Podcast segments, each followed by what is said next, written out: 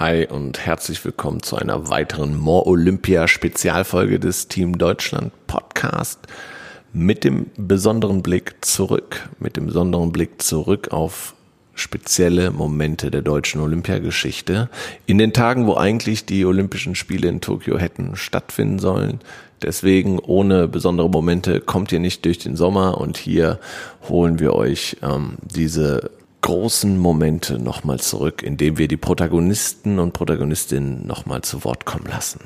Heute hätte in Tokio im Judo der Wettbewerb der Männer bis 81 Kilo auf dem Programm gestanden. Und da haben wir natürlich auch jemanden, der in Peking bei den Olympischen Spielen 2008 genau in dieser Gewichtsklasse Olympiasieger geworden ist.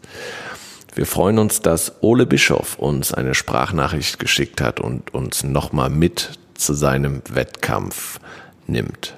Ole, leg los.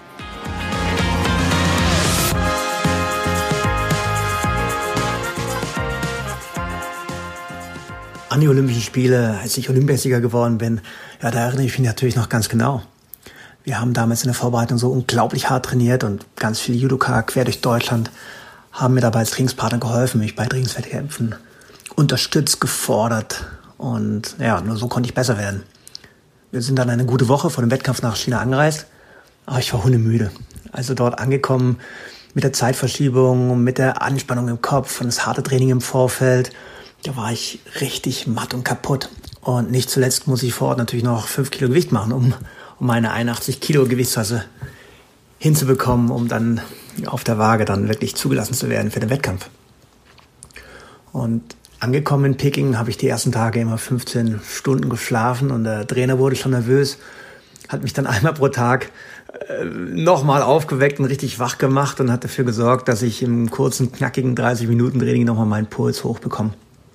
Und erst zwei, drei Tage vor dem wichtigsten Tag war ich dann einigermaßen bereit und ja, am Tag davor habe ich mich perfekt gefühlt, dann noch eine Nacht geschlafen und schließlich ja, war ich am nächsten Morgen dann so weit und wusste, hey, ich bin aufgewacht und wusste, das ist mein Tag.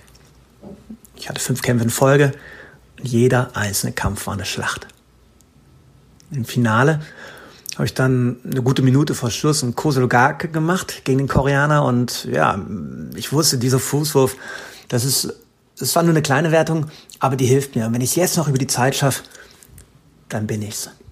Und als die Zeit ab war, bin ich dann vor Freude nach hinten geknickt, habe die Decke gesehen, die laut jubelnden Zuschauer gehört und es war ein unfassbares Gefühl. Ich war Olympiasieger.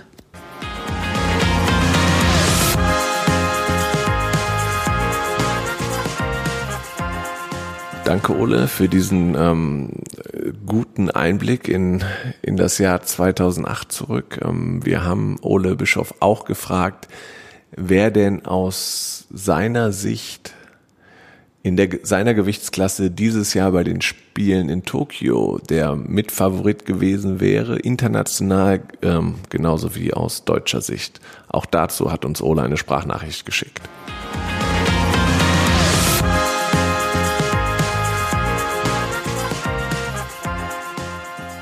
Hätten die Tokio-Spiele bereits dieses Jahr stattgefunden, also in 2020, wäre Dominik Ressel, also ein Deutscher, für mich einer der ganz klaren Favoriten gewesen. Er hat super Judo-Techniken, es macht Spaß, ihm zuzuschauen, wie er seine Gegner durch die Luft wirbelt und ist derzeit auf Platz 3 der Weltrangliste. Und das auch nur hinter einem Belgier und einem Israeli. Und diese beiden Nationen machen im Normalfall bei solchen großen Events eben nicht so eine gute Wettkampfvorbereitung wie wir Deutschen. Daher wäre Dominik im Vorteil gewesen. Als Gastgeber werden natürlich auch die Japaner ihren 81 Kilomann vorbereiten. Aber naja, der hat nicht die Qualität von Dominik.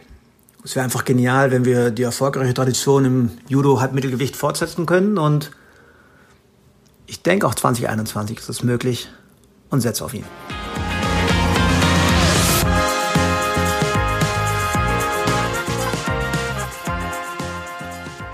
Ja, vielen Dank für die Einschätzung, Ole.